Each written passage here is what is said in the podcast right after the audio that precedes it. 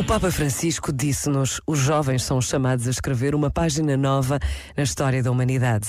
Há milhares e milhares de jovens por todo o mundo que já estão preparados para a próxima Jornada Mundial da Juventude, que irá acontecer no próximo mês de agosto em Lisboa. O apelo do Papa Francisco enche o coração de todos os que trabalham para este extraordinário acontecimento. Por vezes, basta a pausa de um minuto para nos apercebermos da dimensão do que iremos viver em agosto, na cidade de Lisboa e por todo Portugal. Pensa nisto e boa noite. Este momento está disponível em podcast no site e na app.